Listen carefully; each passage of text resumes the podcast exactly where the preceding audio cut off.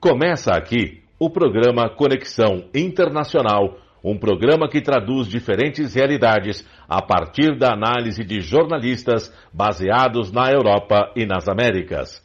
Apresentação de Marco Antônio Rossi.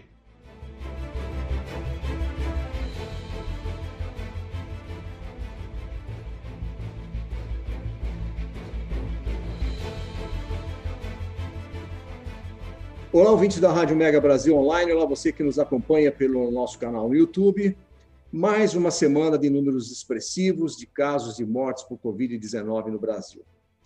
No programa da semana passada, falávamos sobre um estudo do Observatório Covid-19 da Fiocruz, que fazia um alerta sobre a possibilidade de chegarmos à marca de 4 mil mortes por dia em abril. E esse dia chegou.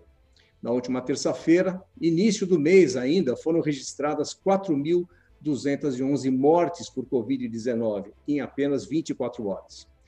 Foi o dia em que o país também ultrapassou a marca dos 13 milhões de casos da doença.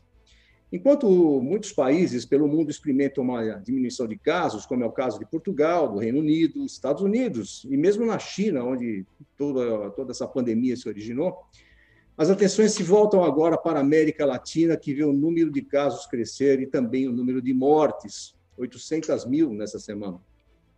Além do Brasil, que vem se tornando um case em descontrole da pandemia, Argentina, Colômbia, Chile têm apresentado dados preocupantes. Na Colômbia, quase 8 milhões de habitantes de Bogotá ficarão sob confinamento a partir deste sábado, diante do aumento de casos que configura o surgimento de uma terceira onda de contágio, segundo a prefeita Cláudia Lopes. No Chile, ao mesmo tempo em que a vacinação avança rapidamente, o número de casos vem aumentando e o Senado aprovou o adiamento por cinco semanas da eleição de prefeitos, governadores e constituintes, que estava previsto para esse domingo. Na vizinha Argentina, daqui a pouco falaremos com Santiago Farrell, o presidente Alberto Fernandes, que se recupera, aliás, da Covid, impõe novas medidas de restrição. Nesta quarta-feira, o país registrou um novo recorde diário de 22 mil casos de Covid, superando a marca anterior de 21 de outubro, quando havia ultrapassado os 18 mil casos. A província de Buenos Aires concentra metade dos novos casos registrados e o maior número de infectados desde o início da pandemia, mais de 10 mil. O Conexão Internacional começa agora para debater e analisar os casos de Covid pelo mundo, a comunicação, a pandemia e também a percepção da imagem do Brasil pelo mundo afora. Dou as boas-vindas aos meus convidados de hoje, começando por Rosana Dias, que fala conosco direto de Toronto. Rosana, obrigado por estar conosco. Sandro Rego, falando conosco de Portugal. Santiago, diretamente de Buenos Aires.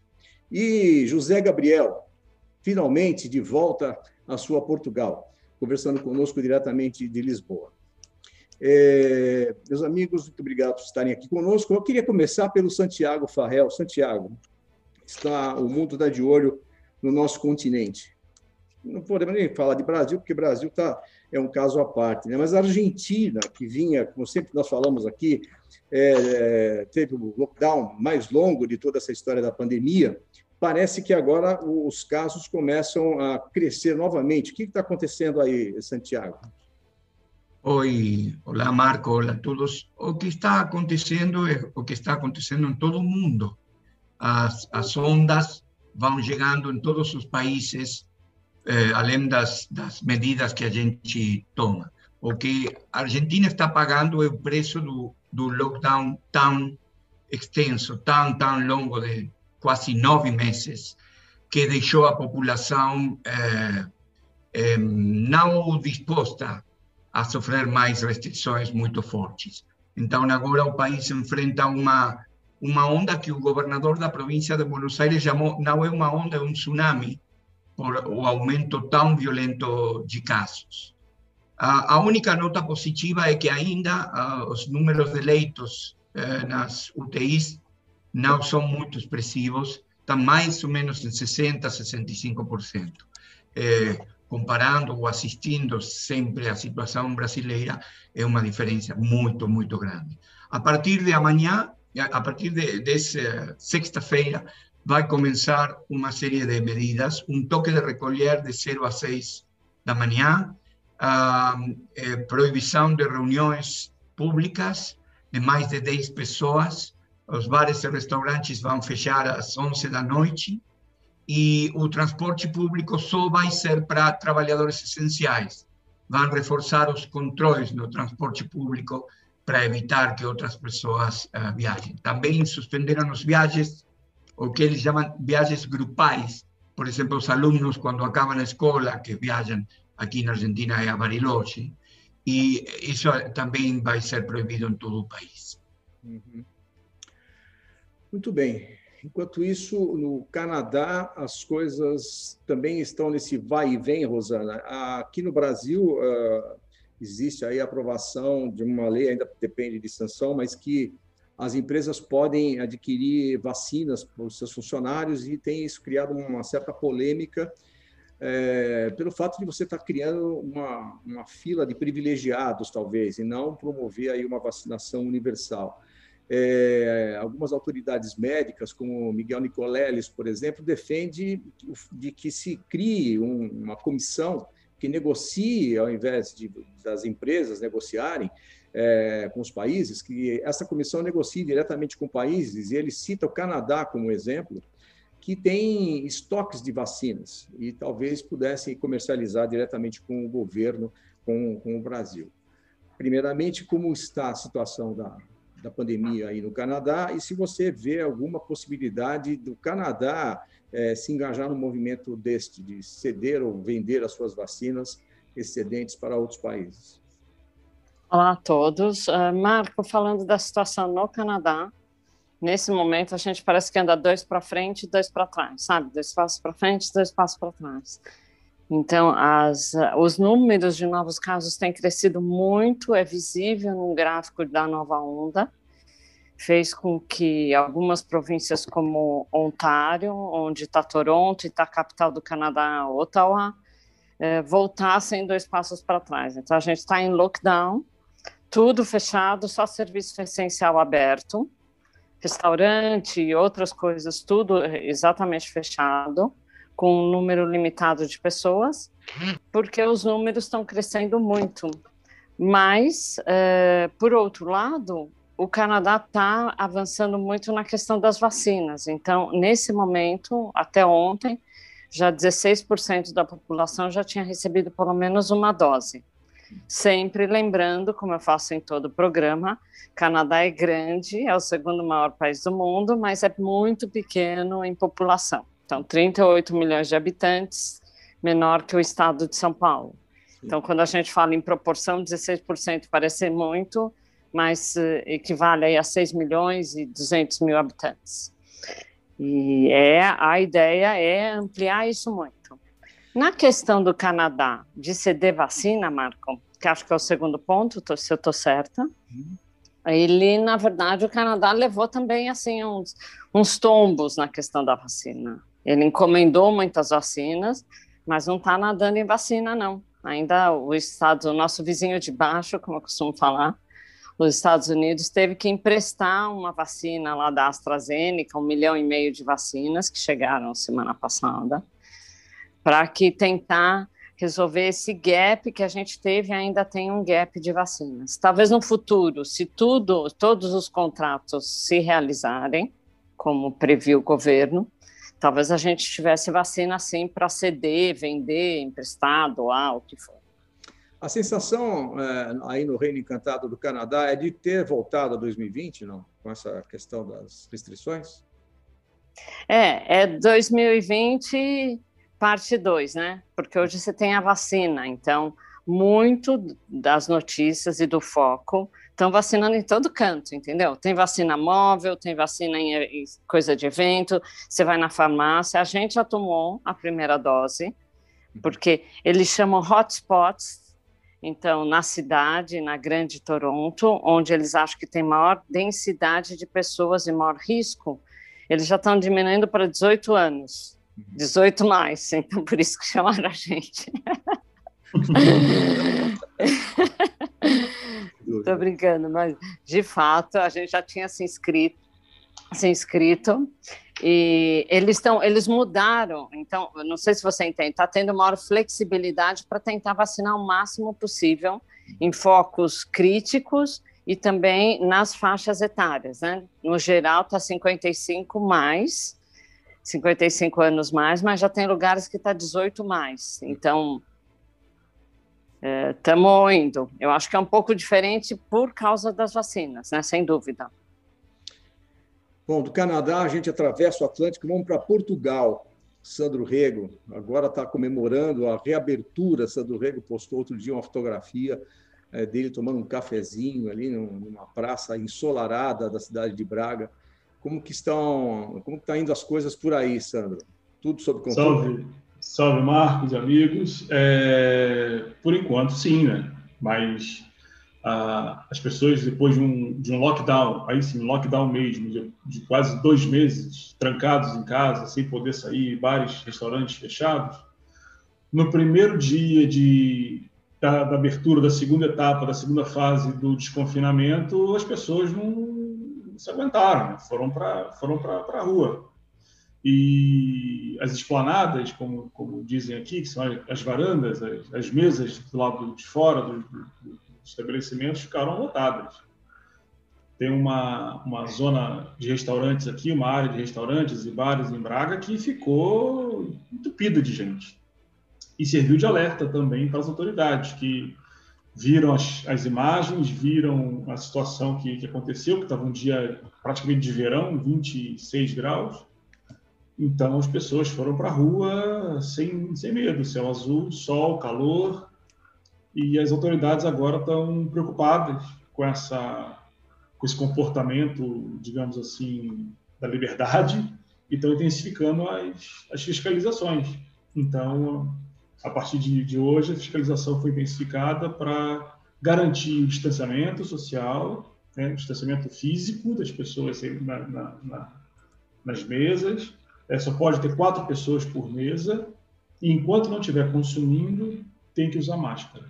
Então, essas, essas regras precisam ser bem é, em seguida, senão vai voltar. E o maior temor aqui é voltar para o lockdown, é voltar, voltar para fechar tudo de novo. A euforia da reabertura é, representa um risco de negligência aí para também em Portugal? Não, não de negligência, mas muito mais de euforia, né? Porque as pessoas foram para a rua e, e parece que de uma hora para outra esqueceram que existe pandemia. É, no, Reino existe... Unido, no Reino Unido nós vimos isso acontecer, né? As pessoas Sim. entusiasmadas, correndo para o abraço, como se diz aqui no Brasil.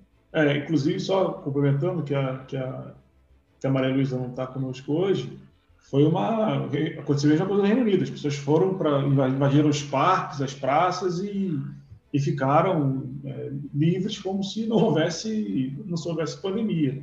A boa notícia do Reino Unido é que segunda-feira na próxima segunda-feira, já, já será atingida a imunidade de grupo. Então, isso vai ser é uma medida muito importante, é um passo bem relevante nesse processo de, da volta, né, da volta ao normal. Mas, de qualquer forma, os, os ingleses, e Portugal ressente isso, estão proibidos de sair da Inglaterra até meados de... até maio. Então, eles não sabem como vai ser ainda o verão mas isso, as pessoas só saem do Reino Unido se tiverem é, justificativa plausível para isso. Fora, fora isso, tá, não pode sair do país. Uhum. Já se estuda o passaporte verde, hein? É, é uma discussão, é uma discussão da União Europeia. Então tem algumas, algumas, é, alguns países, algumas cidades. Então, por exemplo, teve um show em Barcelona é, em que só puderam entrar vacinados.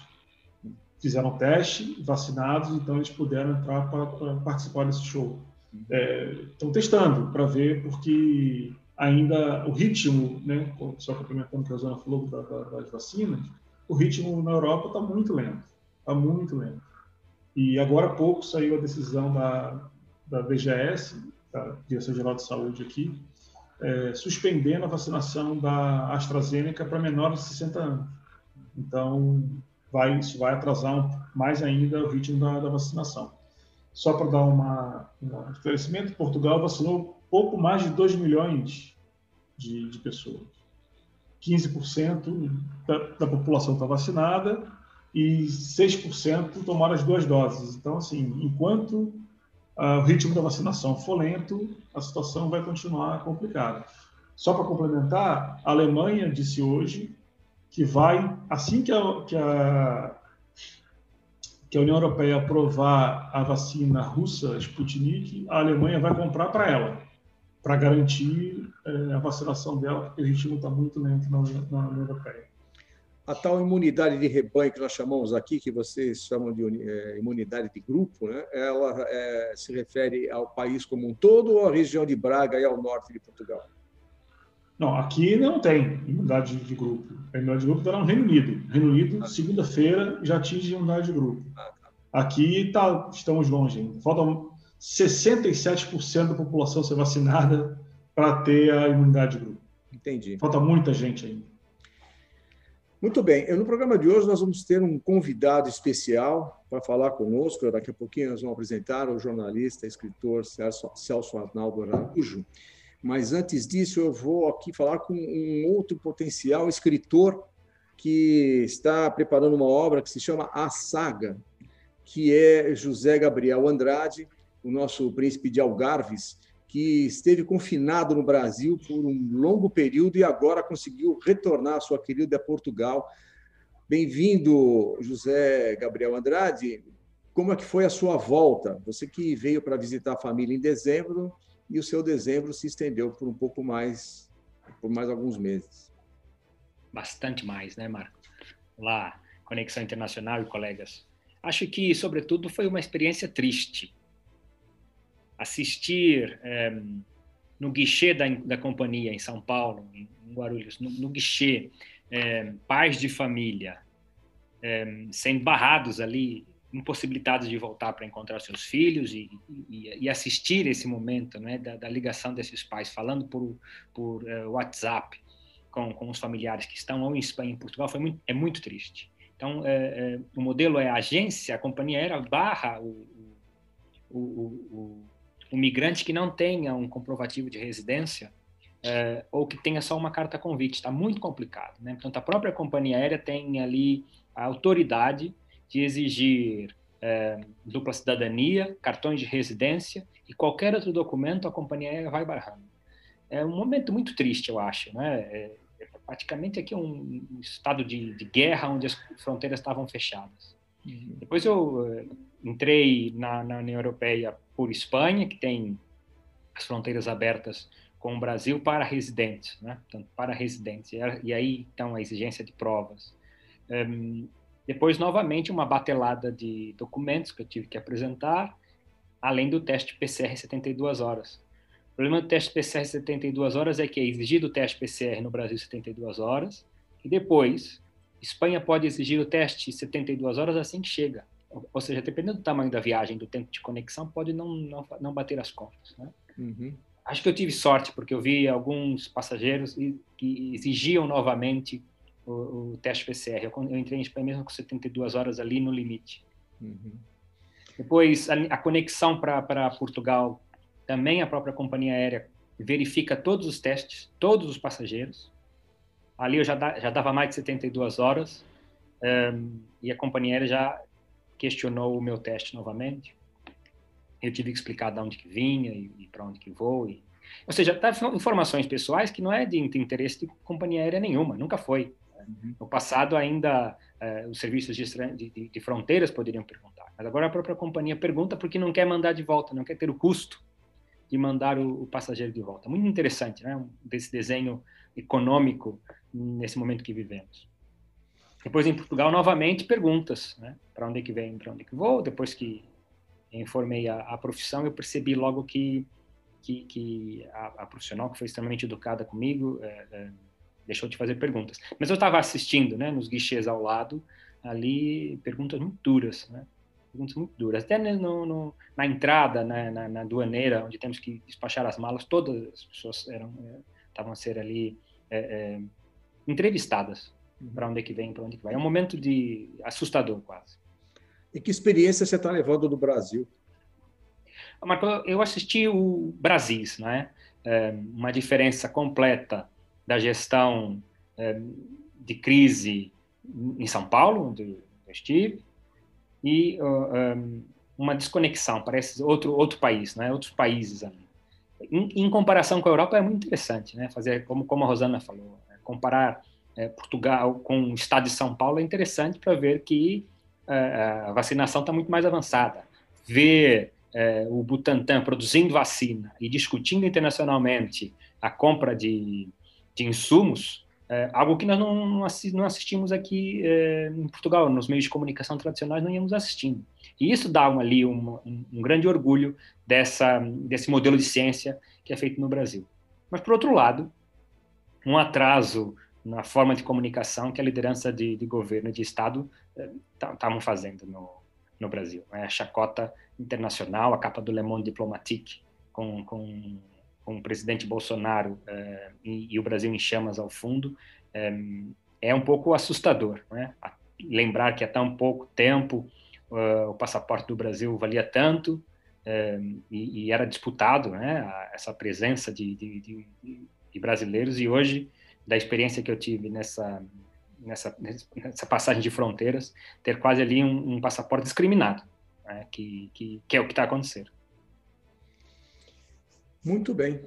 É, é, uma realidade que enfrentamos muito triste mesmo. Mas ah, agora sim, eu queria é, trazer aqui para a nossa conversa o nosso convidado de hoje, o Celso Arnaldo Araújo, que é escritor e jornalista especializado em saúde, gastronomia e cultura, duas vezes ganhador do Prêmio ESSO de Informação Científica, repórter especial e chefe de reportagem da revista Manchete por 27 anos, também com passagens pela United Magazines e TV Cultura.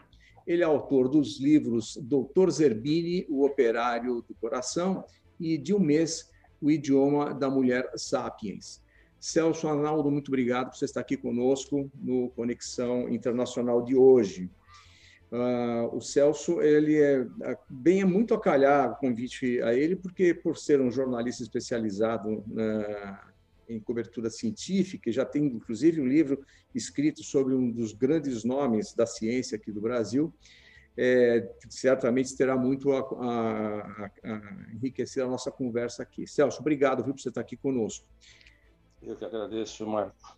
É, a segunda vez que eu converso com o Celso, tive a oportunidade de entrevistá-lo quando do lançamento do Dilmes, o idioma da mulher sapiens. E eu queria começar, Celso, é, começar por aí a nossa conversa, porque a, apesar, além de termos o, o, problema da pandemia aqui no Brasil, nós temos hoje um clima político é, bastante, vamos dizer no mínimo estranho, né? Às vezes surreal. E você, para produzir o seu livro, você acompanhou é, quase que o cotidiano da, da ex-presidente Dilma Rousseff e, e, e, conviveu um pouco, é, mesmo que de longe, com aquele clima que existia em torno dela, que acabou culminando com, com o impeachment. Eu queria saber primeiro que você recordasse conosco aqui por que, que você resolveu escrever um livro sobre a presidente Dilma com aquele, com aquele enfoque que você deu que era em cima das, das declarações que ela fazia públicas.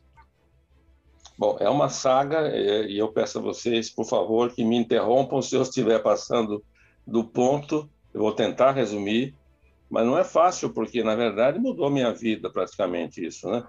É, eu conto no livro, abro até o livro contando como eu descobri o Dilmes, né? A Dilma e, e o seu correlato Dilmes.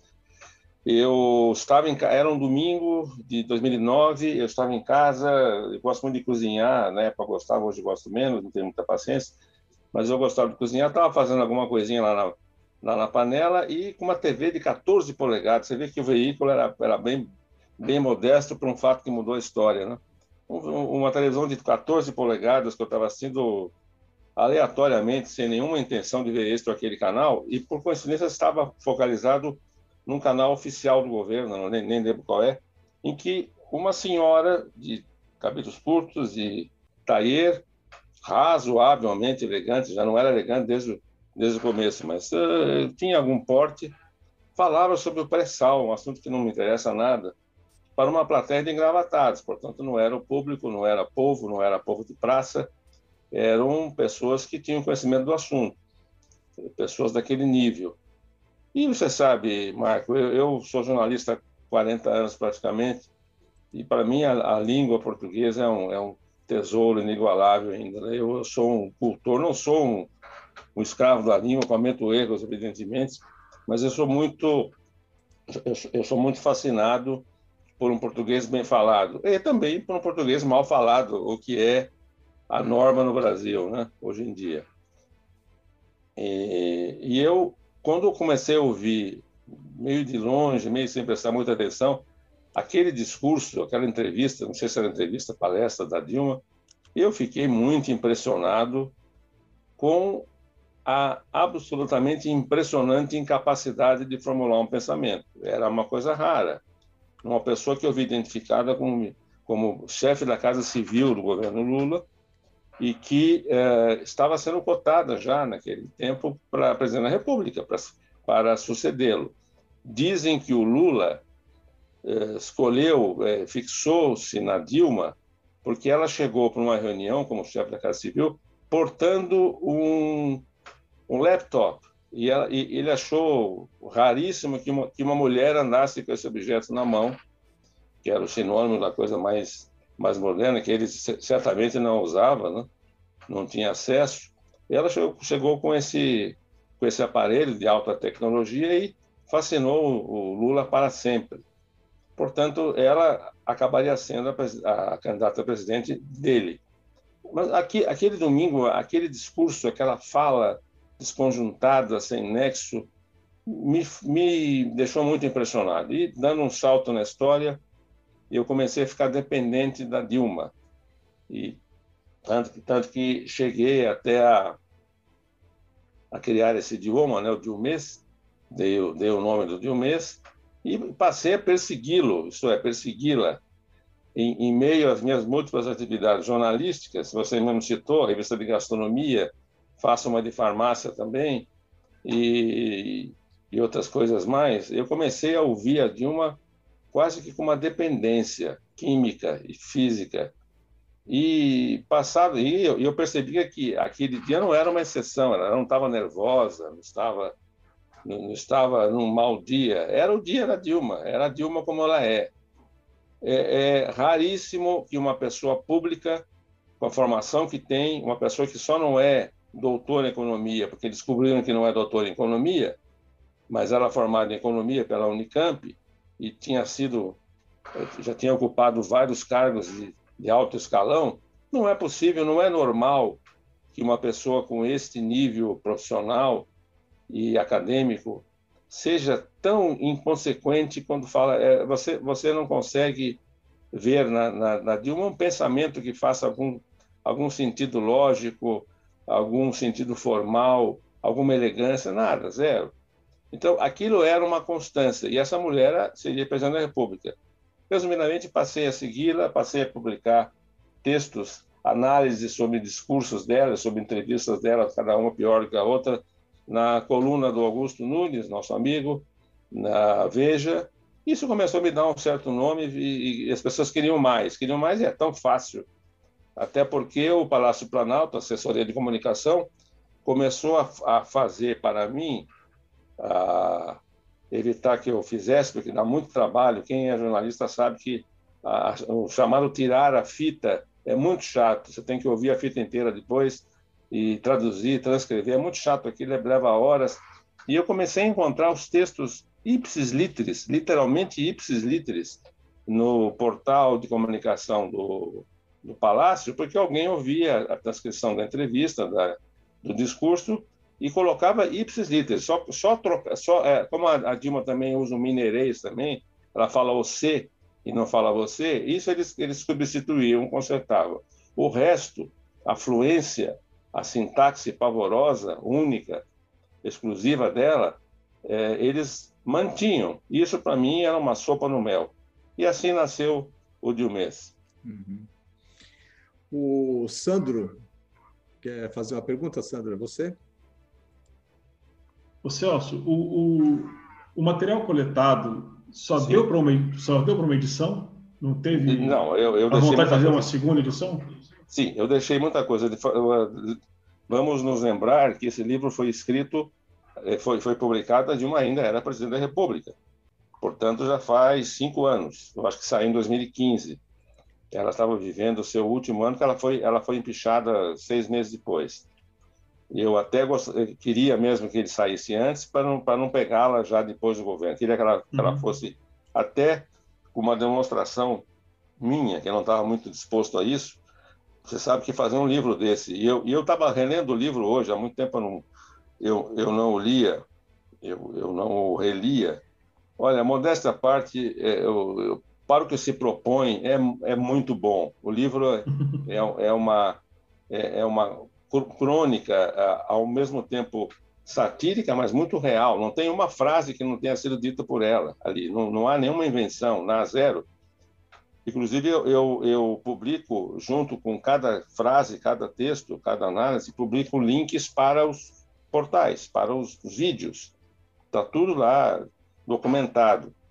Então, é, eu queria sair logo com o livro, a editora uh, Record, meu amigo Carlos Andreasa, uh, gostou muito do livro, ele fez uma revisão rápida e publicamos logo. Saiu, acho que em dois meses saiu.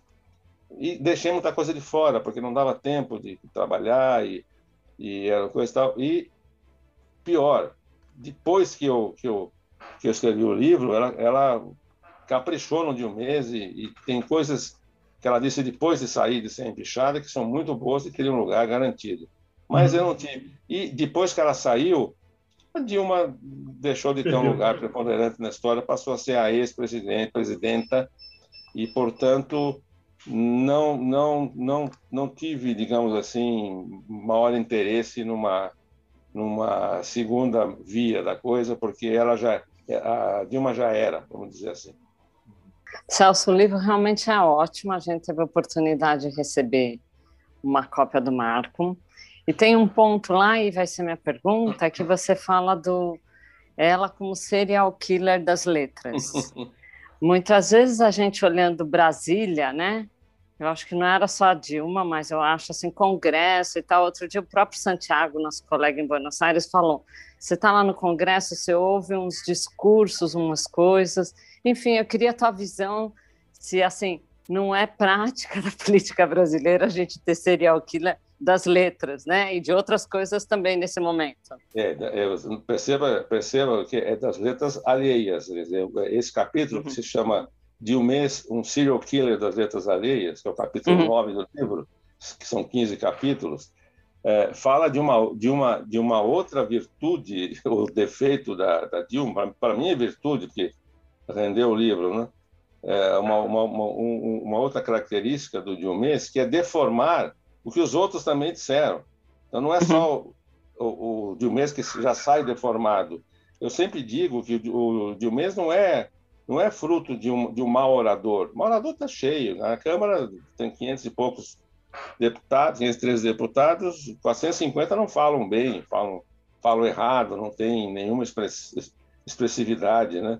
Eu, eu conheci e convivi e entrevistei dezenas de vezes, em minha opinião, a, o, a pessoa que melhor dominava português a, a, desde Camões. Não, claro que eu não conheci Camões nem outros, mas eu nem Rui Barbosa, mas esse, em minha opinião, dos que eu ouvi, sobretudo dos que eu entrevistei, a pessoa que melhor dominava no português absolutamente escorreito, para usar uma, uma, palavra antiga, que se chama Jânio Quadros.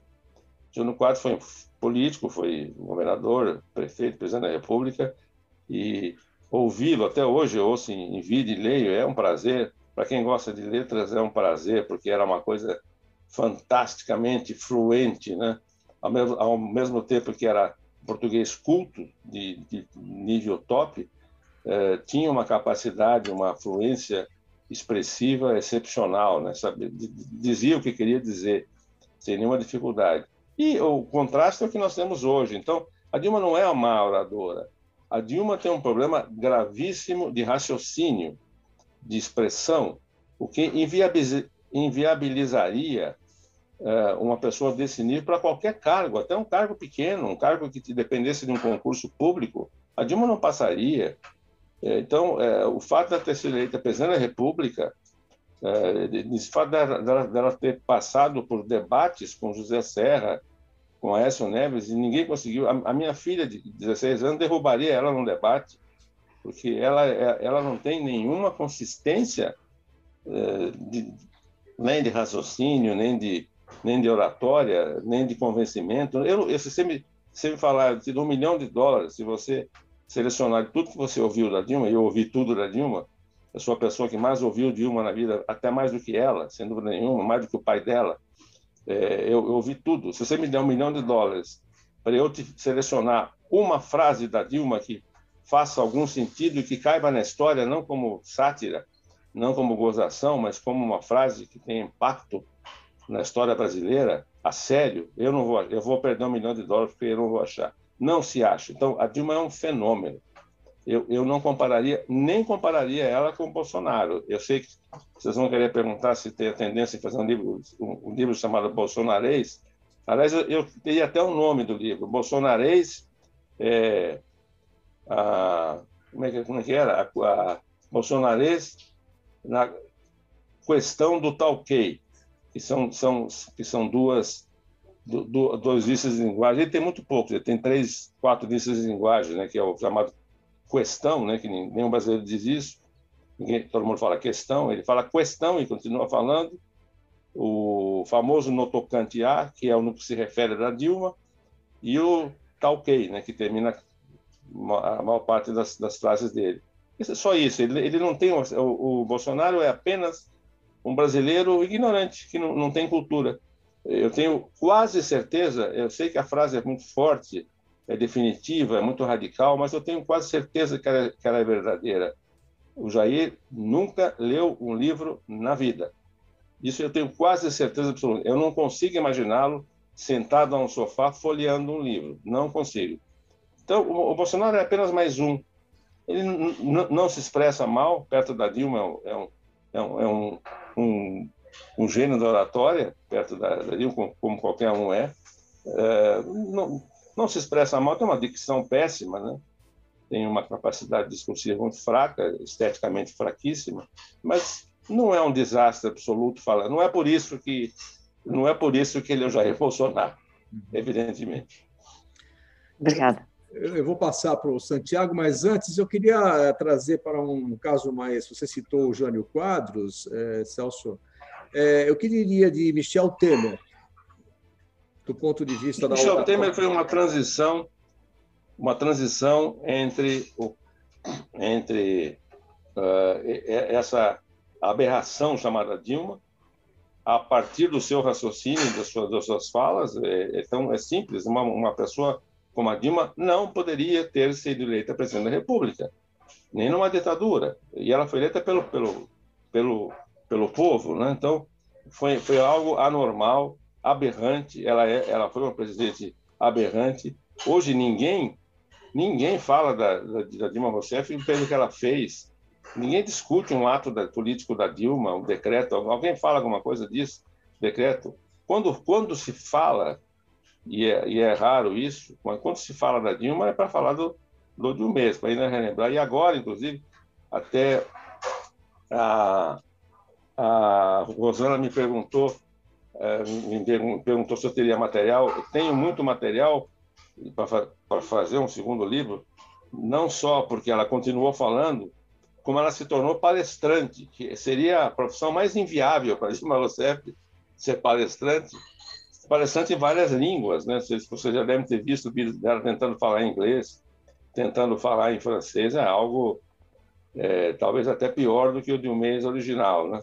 Porque é uma coisa terrível. Aliás, existe uma passagem fantástica quando era presidente da República, ela foi abrir como todo como todo como toda assembleia é aberta para brasileiros, ela foi abrir a, Assembleia Geral da da ONU e era aniversário do Ban Ki-moon e ela puxou um parabéns a você, se viram, para para ele e disse antes em, em português disse para quem estava lá, presidentes e primeiros ministros e dirigentes de dezenas de países e disse pessoal Vamos puxar um parabéns. Isso, isso falou em português. Vamos puxar um parabéns para o Ban Ki-moon.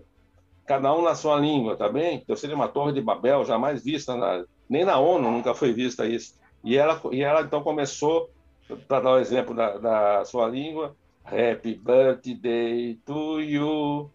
Então, isso é, é, é, é mais uma, uma galhofa que ela mesma cria, ela mesmo parecia um personagem criado. Então, a, a Dilma Rousseff é uma pessoa absolutamente incapacitada para o, para o cargo, que ninguém mais fala dela hoje.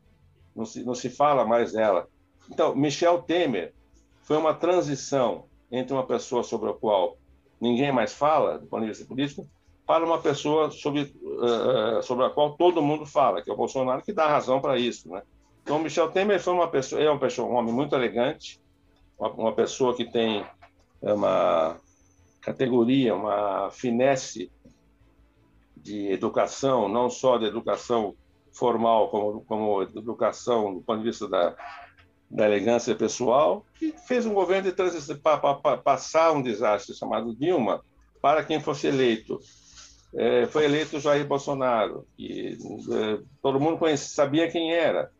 Ninguém pode dizer hoje que o Bolsonaro que foi eleito foi uma surpresa, né? Está surpre... tá surpreso com o Bolsonaro? Ninguém. Do ponto de vista ortográfico, do ponto de vista do discurso, da literatura, é, em comparação, por exemplo, a Jânio Quadros, que você fez uma referência. Michel não tem, não tem brilho. Michel não tem. Michel é, fala português correto e, e, algumas excrescências, né, como as chamadas mesóclises, que, aliás, atribuíam ao próprio Jânio, né? As mesóclises, o famoso filo porque quilo, que nunca foi dele. Eu entrevistei ele dez vezes e numa delas perguntei, presidente, o, o, essa frase que atribuiu ao senhor, é, o cérebro, filo, filo porque quilo, né? aí, aí, na época, já faz alguns anos, eu não sabia direito disso, essa famosa mesóclise que o senhor teria criado, em primeiro lugar, isso não é mesóclise, deu o nome da, da figura. Segundo lugar, que sou eu autor de uma gramática da língua portuguesa disputadíssima, até hoje, e não cometeria tal cacófato.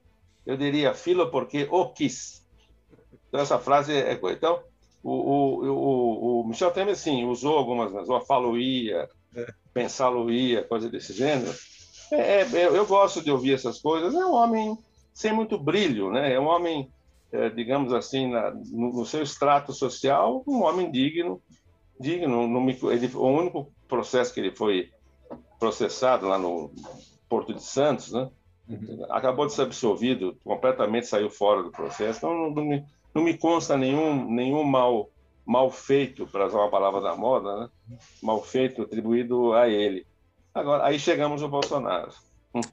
Muito bem. É uma observação feita com muito galhardia. É outra expressão muito usada ultimamente. Pelo... Aquela, aquelas, o que me impressionava no Bolsonaro é aquelas. Eu, eu achei uma foto do filme Nosferato, em 1917, preto e branco, do Nosferato com as mãos abertas e o Temer com as mãos também, é impressionante. É. São sósias manuais. É impressionante. As mãos do Nosferato, do Nosferato são iguaizinhas às do Temer. A do Temer? Sim, do Temer, as, as mãos do Temer são iguais às mãos do, às mãos do Nosferato. Muito bem. O, o penteado também um pouco. Bom, não posso falar muito, né? Penteado. Bom, agora sim, Santiago. Desculpa aí, Santiago. Furei você algumas vezes. Agora, Santiago Farrell, fala conosco, Santiago. A sua pergunta... Desculpe, Santiago, prolongar. Não, nada. Primeiro que tudo, eu quero pedir desculpas por maltratar o português e o tesouro da língua portuguesa, pelo menos com o sotaque, né? E eu estava lendo trechos do livro e eu... Eh, apesar de que as ideias são sérias e as conclusões têm sua carga de dureza, é, o tom é leve, o tom é leve, o humor está sempre aí. Claro. É, você acha que se tivesse que escrever, escrever o, o bolsonarês, poderia usar esse tom leve? Não, eu não tenho, uh, eu não tenho uh, massa, massa crítica suficiente. Não, não tenho e acho que nunca, nunca terei porque o que o Bolsonaro fala é, não é não é estilisticamente maravilhoso. Ninguém gosta, acho que ninguém, não são os bolsonaristas de plantão, né? Ficam lá batendo palma, tudo, mas é, ouvir Bolsonaro não é um prazer em nenhuma circunstância. Existem oradores malévolos, mas que você gosta de ouvir, porque são são do ponto, do ponto de vista filológico, do ponto de vista eufônico e sintático, são um grande prazer. O Jânio não era agradável de se ouvir. Eu mesmo já apanhei do, do Jânio algumas vezes. Né? O, Jânio, o Jânio tinha uma, um arcabouço mental um pouco complicado. E, mas, é, é, no fundo, eu, eu, se você pegasse o Jânio e, como, como eu disse antes, transcrevesse a fita, tirasse a fita de uma entrevista e colocasse no papel, era um português escrito. Aquilo se transformava do oral para o escrito. É impressionante. É, havia, às vezes, o Jânio era um pouco pronóstico, o, o de exigir de mim, quando o entrevistasse, é, que anotasse as respostas dele por ditado. Ele ditava cada palavra, cada letra, e no final ele pedia que eu lesse a ele com vírgula e tu, vírgula. Disse então, vírgula. Ele, ele, ele fazia questão. Então ele chegava a esse nível. Era um professor de português que se transformou em, em político, né? Então, é, é, isso é um, é um, é um, é um extremo. O, o outro extremo é, é, a, é, a, é a Dilma, e no meio fica o Bolsonaro, que o que fala é mais grave pelo conteúdo, quase uhum. sempre, do que pela forma. O formato não importa muito. Eu acho chato para falar. Dicção dele é muito ruim, né? A dicção é ruim, é atrapalhada. Ele, ele come palavras. Ele, ele nunca falou responsabilidade, é recastidade. Então, ele, ele, é, as palavras com mais de duas sílabas são, são um problema para ele. Então, não é gostoso ouvir mas ele também não produz fenômenos, né? não produz acidentes, escândalos filológicos, assim, tá? não, não produz, a não ser esse, esse questão aí que é, dói, dói no ouvido, ninguém fala assim, né? não é que é, não é opção para falar, ninguém fala assim. Então, ele não vai mudar, né? É assim. Mas o que problema do, do, do, Bolsonaro é o que ele fala. E o que ele fala não é da minha alçada. Eu, eu não sou analista político, eu não, eu, não, eu, eu não saberia explicar uh, o porquê dele ter sido eleito, como ele pôde ter sido eleito, com tudo que já tinha falado, com tudo que tinha feito antes, defendido tortura, eu sou favorável à tortura, tem que matar uns 30 mil, ela não é, ela não, não merece nem estupro. Essas, essas, essas coisas todas marcam uma pessoa para a vida toda. Como é que pode isso ser levado para a urna? Certamente foi, foi usado em campanha. Apesar disso, ele foi eleito. E hoje, com, com toda essa, essa, essa crise sanitária, que tem muito a ver com ele, evidentemente não é total, não foi ele que criou o vírus, mas a, a, a culpa pela, pela extensão mortal desse, desse vírus no Brasil, grande parte da culpa foi pela falta de, falta de, de infraestrutura sanitária, né, que, que ele propiciou. Então, é uma, é uma pessoa uh, cuja, cujo maior destaque, no caso negativo, é o conteúdo do que fala e do que defende, não é o modo, não é o modo. O modo não, não traz né, maior massa crítica para propiciar uma nova obra. Isso é uma obra. Da Dilma eu juntei durante meses a fio, enchi gavetas, e quando eu ia fazer, fui fazer o livro, já estava pronto, era só ordenar em capítulos, né? E eu, eu fui criando, se você me permite mais, mais um minutinho nisso, eu fui criando algumas não é bem anedota, mas que cabem bem nisso.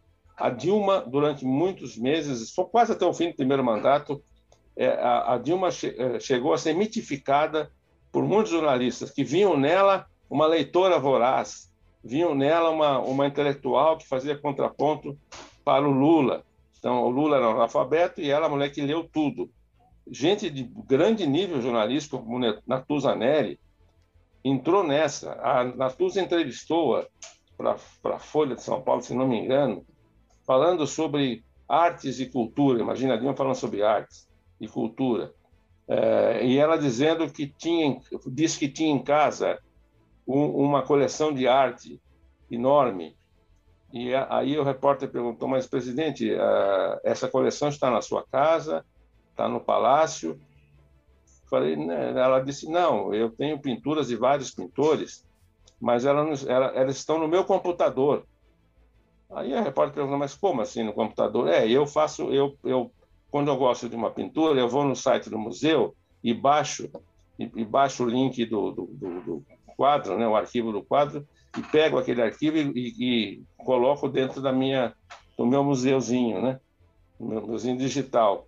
Aí eu digo no, digo no livro, até o nome do capítulo é esse, o capítulo se chama é, Todas as Artes do Dilmês cabem num pendrive. É a penacoteca de Dilma. Então, eu, eu, eu fui, eu, eu fui criando essas, esses jogos de palavra perfeitamente pertinentes né, àquela situação. Então, você dá a uma, a uma situação que é trágica, ela ter sido eleita, você dá isso um, um aspecto anedótico. Né? Isso foi o que eu tentei fazer. Muito bem, vamos passar à próxima questão para o, isso. isso, é para José Gabriel Andrade. José Gabriel Andrade. Os parabéns pelo livro. Acho que é um documento é, muito interessante para o que a gente vem pensando sobre um, as línguas vivas, e aí pode ser usada por, por linguistas e por, por jornalistas sim, e por sim. comunicadores. Um, aqui é uma discussão grande em português quanto, quanto ao acordo ortográfico. Os portugueses acham que é mais desacordo ortográfico do que outra coisa. E, e, e eu tenho aqui a mesma provocação para o Celso. Né? A, a, viúva do Saramago disse, e, e repete muitas vezes, que a palavra presidenta só existe porque as mulheres ocupam o cargo pela primeira vez. Se a Dilma tivesse um, um fundo eh, político forte, ela poderia hoje ainda cumprimentar as pessoas com saudações da mandioca e ter aí é, monte de seguidores trocando esse tipo de mensagem? Ou, ou acredita que é mesmo um erro crasso da, da, da, antiga presidente?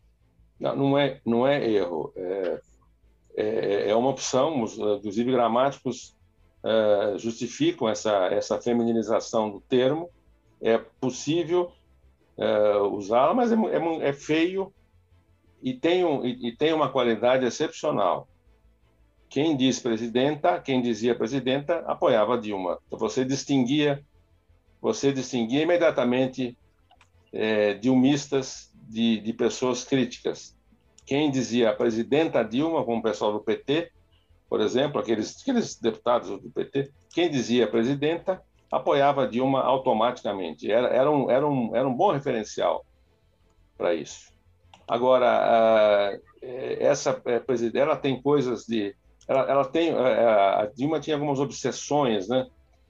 Algumas figuras de linguagem que eram obsessivas, como aquela famosa, ela disse numa, numa, numa, num discurso, uh, num discurso que foi feito no Nordeste por uma plateia bastante popular, ela dizendo que uh, todas as as não como é que é, é a, a, mães mães eram eram mães de todos os brasileiros fora metade que era não sei o que uma, uma, uma coisa terrível né? Uma, uma expressão está aqui inclusive. Quer ver? Está aqui no, no índice do livro. Uh, se, eu, se, eu, se eu conseguir achar isso aqui, isso que eu não vou achar. Uh, não, não vou achar isso aqui. Mas ela, ela, ela dizia que metade do mundo é mãe. E e eu dizia, a outra metade é pai, então. E eu, eu tenho no livro uma, uma análise des, desta frase que ela, que ela cunhou e, e falava isso de várias maneiras ao, ao longo do, tempo. É, eu tenho uma, uma frase que vai até o absurdo possível disso, né? Essa questão das duas metades do mundo. Então, ela tinha essas frases, ninguém, nenhum dos assessores dizia, presidenta, não está legal isso aí, não, não repete porque não pegou bem, a pessoa não entendeu, ninguém tinha coragem. A Dilma é o seguinte, nós todos já tivemos chefes, todos, sem exceção daqui, eu tenho aposto qualquer coisa nisso, todos já tivemos chefes que se impuseram a nós e a nossos colegas pela braveza, pela rudeza, pela falta de educação disfarçavam a sua incompetência, a sua incapacidade por esse jeito de ser, esse jeito malévolo de ser, esse jeito rústico de ser, aqueles que humilhavam funcionários. A Dilma era assim. Vários funcionários dela me disseram que se você entrar numa, numa sala e você vir algum funcionário de alto escalão com o telefone afastado do ouvido para não para não ferir os tímpanos auditivos do sujeito, que tinha alguém gritando, quem estava gritando era a Dilma. Ela gritava e batia o pé. Então, é, a pergunta que se faz é como ela conseguiu chegar? Assim, ela conseguiu chegar como muitos chefes chegaram ao poder, tentando se impor e conseguindo se impor pela rudeza do trato com as outras pessoas. Eu não sei se você a pergunta que você fez eu respondi, não, não, não tenho certeza. Obrigado, obrigado, sim. Rosana. O, É, Celso, eu queria falar ah, sobre o teu momento atual. Você está trabalhando em algum projeto? Tem algum novo livro aí a caminho? Olha, livro eu não tenho uh, tempo. São duas são duas questões absolutamente indispensáveis, né? São duas matérias primas. Tempo e é tempo bastante tempo. A Dilma já tinha já tinha coletado, né? não, não seria não seria atrás. É, tempo e paciência. É, livro e, e, tem uma condição profissional. Eu, eu ainda preciso ganhar vida e, portanto, eu não posso me dedicar a um livro meu da, da minha da minha lavra. Eu não posso me dedicar e, e ficar pesquisando para o livro durante um ano, um ano e pouco, sem sem ganhar nada para o livro, esperar ganhar com os direitos autorais que hoje são uma uma raridade cada vez maior. Nós estamos nós nós não tínhamos leitores suficientes. Agora não temos livrarias, estão fechando todas. Quem, quem ainda frequenta shopping, eu ia um pouco antes dos do shoppings fecharem, mas há 10 dias estavam abertos, as livrarias quase todas estão fechadas. Eram super livrarias, né? eram verdadeiros eram, eram verdadeiros supermercados literários, né? com, com também com, com, música, etc., e, e livros de, de arte, cafés lá dentro, fecharam todos, a maioria fechou. Então, é, não tem muito onde vender livro. Hoje em dia se vende livro pelo, pela internet, né? O que é, é de, eu, eu gosto de folhear, né? Às vezes eu leio o livro inteiro no, numa livraria sentado no sofá, eu leio rápido. Então, isso não tem mais. Então, vai dificultar ainda mais o hábito da, da leitura. Então, fazer um livro, a não ser que alguém me contrate para fazer, um diretor de empresa, que é a vida dele, aí me paga todo mês até eu entregar. Não precisa me pagar mais nada depois, que não vai vender nada. Então, é isso. Agora, fazer um livro hoje não está no meu. Eu, eu como, como disse, eu preciso, eu preciso fazer atividades da, da velha guarda jornalística. Eu faço, ainda faço revistas. Eu sou um uhum. revisteiro. Eu comecei a trabalhar na revista Manchete com 20 anos de idade. Ganhei um prêmio ESSO na, na Manchete com 22. Fui até hoje o mais jovem jornalista brasileiro a ganhar o prêmio ESSO, que é o Oscar da, do jornalismo brasileiro. É, fiz revista a vida toda, revista, revista, revista, que você puder imaginar, eu já fiz capas com vedetes e, e, e se você quiser, Dr. Zebini, acabei fazendo um livro sobre ele, o homem que fez o primeiro transplante de coração no Brasil, né? E, enfim, eu, eu, eu, eu, eu sou um revisteiro, ainda faço revista, faço hoje uma revista dedicada às farmácias do Brasil, que são 80 mil, uhum. e tem, tem um público fiel ainda nisso. E o, o que vier e que me interessar, eu preciso, eu preciso estar, estar satisfeito com o que eu faço, não sei fazer nada contra, contra o meu, a minha vontade e a minha satisfação e o meu prazer. Se for contra o meu prazer, não faço.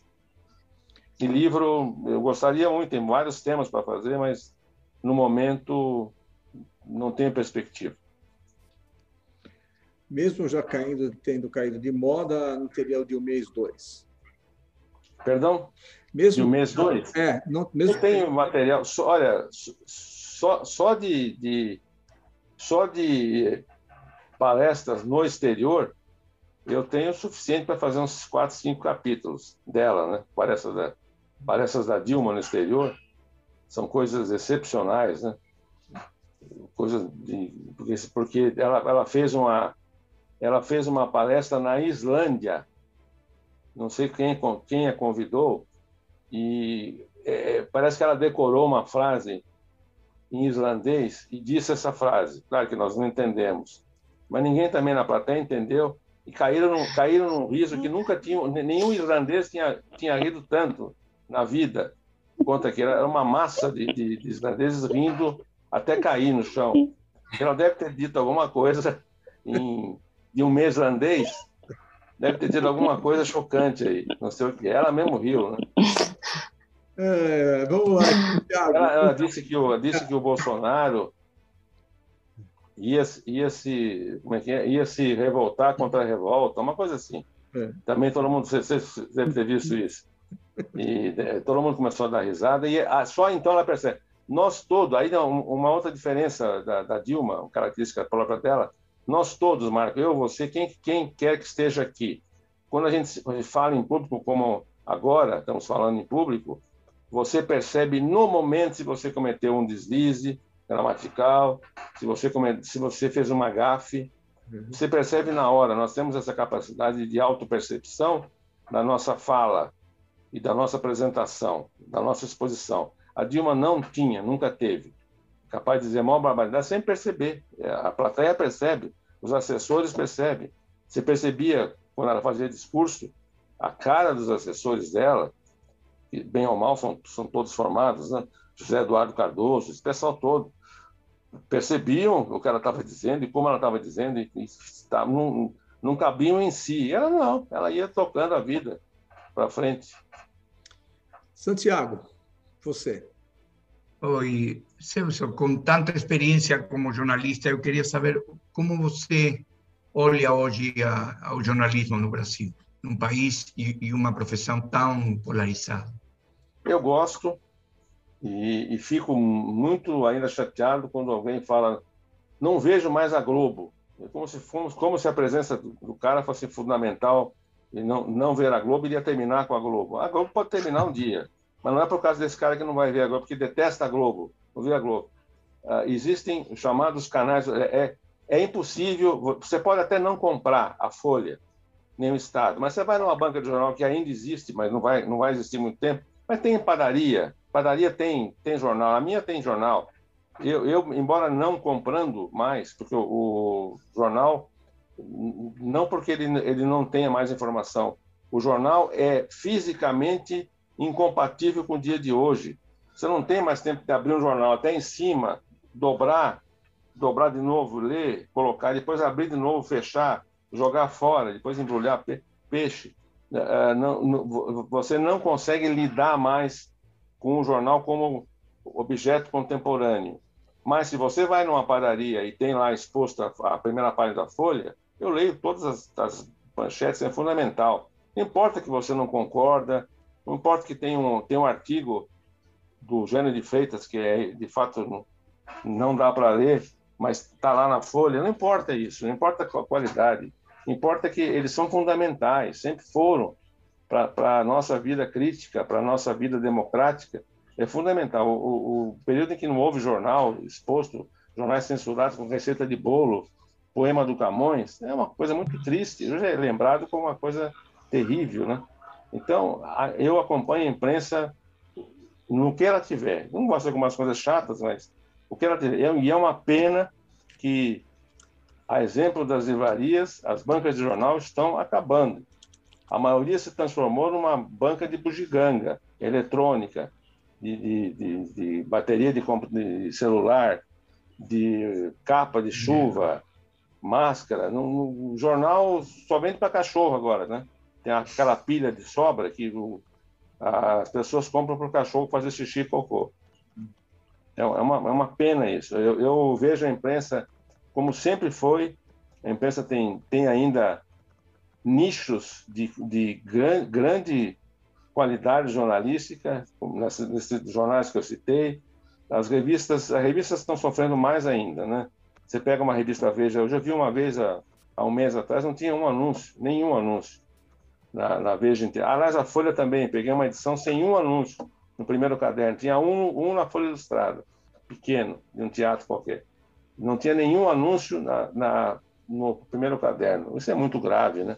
Isso é muito grave. A tendência para gáudio dos bolsonaristas e do Bolsonaro, que diz que mandou cancelar as assinaturas todas de jornais e revistas do Palácio Planalto, isso, isso não, não, não estaria uh, sob o julgo dele, não, não estaria. Esse, o Palácio Planalto é uma, é uma instituição nacional, né? não é ele que ninguém vai ler a folha que não pode fazer isso, mas ele fez. Esse é o Bolsonaro. José Gabriel pediu para furar a fila aí, Gabriel. Vamos lá. É, eu vou aproveitar porque eu adorei a metáfora do, do jornal como um material não contemporâneo. E, e, e, agora, como é que o Celso vê, então, o papel do, das redes sociais, dos mídias sociais, até, de repente, como uma autorização do uso do Dilmês nesse espaço? Como é que o, o Celso vê é, o, os mídias sociais, a relação com os jornalistas? É, né, é, as mídias sociais, para a minha geração, geração do, do geração, eu vou, vou, dar uma, uma medida de valor que vocês vão, vocês vão descobrir logo. Geração que já tomou vacina aqui em São Paulo, que é o caso. Você mexeu com mimeógrafo. É? Você mexeu com mimeógrafo. Oh, nossa, mimeógrafo. O pager, né? O bip, lembra do bip? É, bip. É. Bip. É. Bom, a máquina de escrever, Marco, pegou muito, né? É verdade. A máquina de escrever, é. a lauda, a lauda. Você imagina, só, só sair um pouquinho do, do tempo, você imagina uh, o que era para nós, e eu não lembro disso. Eu quero pesquisar. Você me, uh, você me chamou para dar uma entrevista para você. Eu não conheço você, não sei quem é você. Quero saber um pouco de você. Onde eu ia para procurar alguma coisa há 20 anos atrás? E aonde? É verdade. O que a internet fez por nós é, é algo espantoso e, e é algo também que inviabiliza jornalistas analfabetos que cometem erros gravíssimos de, de, informação. Você não pode cometer um erro hoje de nome. Os nomes estão todos na internet, é só você pesquisar. Você não, você não pode escrever Rossi com C cedilha, não pode. Você tem que, você tem que pesquisar. Se, se você não souber, tem que saber, mas se não souber, pesquisa lá. No, é, é, o, eu, quando faço alguma palestra para jornalistas, então, entre os temas, que eu falo muitos temas, hoje em dia, um deles é que erros hoje de informação são imperdoáveis. Nomes locais, nome, mas, mas no rigor, no rigor, se tiver uma aposta no meio, é, é no, no, no, rigor. Não pode ser cedilha com S de jeito nenhum, não pode se errar. Você pode não ter estilo. Estilo é questão de talento, nem, quase ninguém tem hoje em dia. Os textos são pavorosos, de fato. Mas em termos de formalidades da língua, não se pode errar. Então, você perguntou, as mídias sociais são inevitáveis, né? Não é possível viver-se hoje sem a mídia social. É inevitável. Para mim, a maior invenção de todos os tempos é, é a internet. Permite a você ter acesso a qualquer informação. Se eu quiser agora ver o nome dos 40 membros da Academia Brasileira de Letras, um a um, com as suas respectivas datas de aniversário, um a um. A lista aparece. Como é que, como é que eu fazia se eu precisasse dessa informação? Eu tinha que ir até lá, né? pegar uma folha de papel no mimeógrafo, fazer, fazer a cópia e ir com ela. Então, as mídias sociais, com, com essas exceções, né? E com essas coisas que não tem a menor ideia do que seja, TikTok, não, você sabe o que é TikTok, não? Porque tá, tá, tá na moda. Gabriel agora. tem um, inclusive, né, Gabriel? Eu sou obrigado a saber. Eu não tenho a menor ideia, Gabriel, do que é isso, para que serve isso, TikTok, mas fazer o quê? São coisas da vida, né? a vida digital. O Sandro, posso... O, o, o Celso, só para encerrar aqui a conversa, é, e você contar a questão do, do, dos erros, né? Porque os erros antigamente, é, tempos atrás, a, a, errata vinha só no dia seguinte, agora é em tempo real, na hora saiu errado e aquilo já repercute e depois nem justifica mais corrigir no dia seguinte, que já foi debatido e corrigido, né? É, para encerrar, uma, uma pergunta: você sabe se a Dilma leu o teu livro? Você sabe que eu, eu nunca tive esse interesse de saber. Não, não chegou para você e... nenhuma informação disso? Não, não, nunca ninguém me disse nada. Eu não tinha contato maior com, com gente do, do, do, governo, né? Pessoal de PT, não, não tenho muito contato. É, então, tem impressão que não, porque não é hábito dela ler, né? É, não é hábito dela. Inclusive, tem uma outra matéria dessas matérias que mitificadoras que faziam quando a, Dilma ainda não era conhecida pela mandioca tal, achavam que ela fosse uma intelectual. Uma matéria da Folha em que a repórter acompanhou-a num voo internacional e, e, disse no texto que ela só embarca em, em viagem internacional com três livros. Ora, se você, ela foi junto com ela, foi para foi Dinamarca, parece. Ora, se você diz essa informação e você viaja com a Dilma Rousseff a bordo, o que, que você, qual é a tua, a, a tua obrigação como jornalista? Saber os, os que ela está levando naquela, naquela viagem. Não se tocou no assunto.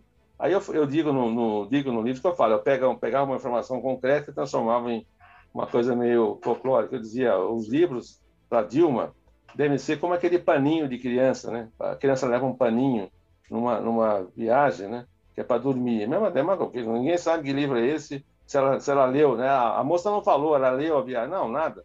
Só disse, leva três livros em toda a viagem. Isso é mistificação, né? Isso não tem cabimento nenhum. Isso é mau jornalismo, né?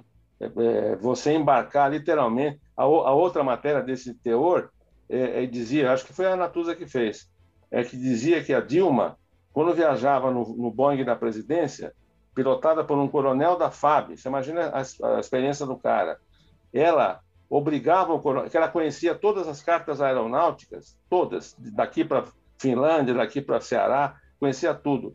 E ela, antes de viajar, consultava as cartas aeronáuticas e obrigava o coronel, o piloto, a seguir uma rota que não, que não tivesse turbulência, que ela detestava turbulência. Então, ela, ela que chegou a fazer aumentar uma viagem de 10 para 15 horas, que é para desviar. Ah, pelo amor de Deus, isso, se isso é possível, se é uma, uma repórter vai acreditar nisso, nessa, nessa coisa insana de uma, uma leiga que não sabe nada de, de merda nenhuma, vai saber cartas, conhecer cartas aeronáuticas, rotas aeronáuticas, cúmulo nimbus, até termina o capítulo, para conhecer todas, todas as nuvens do, na viagem. Eu falo no final, isso é o cúmulo, né? Cúmulo nimbus.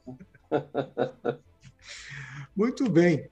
Bom, chegamos ao final do nosso programa aqui. Eu quero agradecer bastante a você, Celso. Mas antes, eu queria só ah, uma última pergunta. Uh, se há algum legado que a Dilma deixou, foi o seu livro, né? o material que ela forneceu ao seu livro. Uh, o nosso presidente Bolsonaro deixa algum, algum legado na sua, na sua visão? Deixa 350 mil mortos até agora. Eu, eu não sou daqueles que culpam o Bolsonaro pelas mortes, evidentemente, não, mas pela extensão, pelo volume, pela, pela perda de, de qualquer controle. Ora, Brasil, nós temos 192 países. O Brasil é o campeão mundial de mortes por Covid. Alguma coisa tem de errado. Não é possível, não. É a, a grande extensão. Então, tem países que são. A, o Cosana acabou de falar aí, né? O Canadá é o segundo maior país do mundo. Vê quantos casos tem lá. A população também é menor, é muito menor, evidentemente, mas veja proporcionalmente, veja como, como se tratou, como se trouxeram vacinas para o país, é, é só comparar. Então, o modo como o Bolsonaro, o modo criminoso mesmo, a gente fala em genocídio, eu acho um pouco de exagero. É um modo criminoso. Se você matar uma pessoa, você é um criminoso. É, não é genocida, eu acho um pouco de, um pouco de exagero. Ele, quando percebeu que a coisa tinha saído um pouquinho do controle, ele, ele falou: deixa eu falar um pouquinho de vacina. No começo ele era contra, totalmente contra a vacina, dizendo que não ia comprar, que os, os trouxas queriam comprar, ele não ia comprar. Tal, tal. Então ele, ele foi contra mesmo, né? a mãe com vacina chinesa, a vacina que ele falava. Uhum. Então a, a, o, o, Bolsonaro vai ficar marcado por, pelas já, já era marcado pelas posições que tinha tido antes de ser eleito. E agora ficará remarcado, ficará cada vez mais manchado, eu acho, com exceção dessa nuvem bolsonarista que está na porta do palácio são 200, 300 pessoas, mas bastante, bastante ruidosas, né?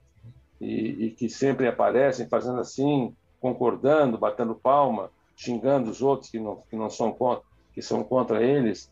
Enfim, é, o Bolsonaro ficará marcado por coisas não muito boas. E teve o azar de ter, de ter metade do governo transcorrido dentro dessa, dessa epidemia, cuja dimensão não, não ocorria há mais de 100 anos. 1918. A minha avó dizia que na frente das casas, daqueles sobradinhos do Brás, em muitas casas havia quatro, cinco, seis corpos empilhados uhum. na porta da casa, apodrecendo sem, sem caixão, porque não havia nem caixão e nem carroça para levar os corpos. Ficavam três, quatro dias ali. Famílias inteiras que eram transportadas dos sobrados para a calçada e ficavam ali é, apodrecendo. Então, é, há 100 anos nós não tínhamos algo parecido com isso, 100 anos. Aquelas covas coletivas no cemitério de Vila Alpina é coisa de cinema, de terror, de filme de zumbi. Não, não existe aqui abrir 200 covas num dia e preencher as 200 num, num único dia. Então, é, esta, esta mortandade, infelizmente, apanhou o governo Bolsonaro, que podia ter lidado com isso de maneira muito mais sábia, e não lidou, lidou da pior maneira possível. E sempre que fala o que tem vontade de falar, isto é, que fala para os seus bolsonaristas, os seus acólitos, sempre que fala, fala o, o que sente de verdade, que é contra a vacina, é contra restrições, etc. E é contra o país, né? infelizmente. Celso, muito obrigado por você estar aqui conosco. Foi um prazer enorme revê-lo e, e, compartilhar um pouco aí das suas histórias, um pouco da sua experiência. Eu que agradeço você, Marco, grande amigo, a Rosana, o Sandro, Santiago, Zé Gabriel, todos eles são todos gentlemen e, e gentlewoman também, como o caso da, da, da Rosana. Muito obrigado. Obrigada. Estou sempre à disposição. Obrigado, Rosana. Obrigado. Obrigada, Sassa. Obrigado, Sandro. Obrigado, José Gabriel. E obrigado a você também que nos acompanhou até aqui. Semana que vem tem mais Conexão Internacional. Até lá.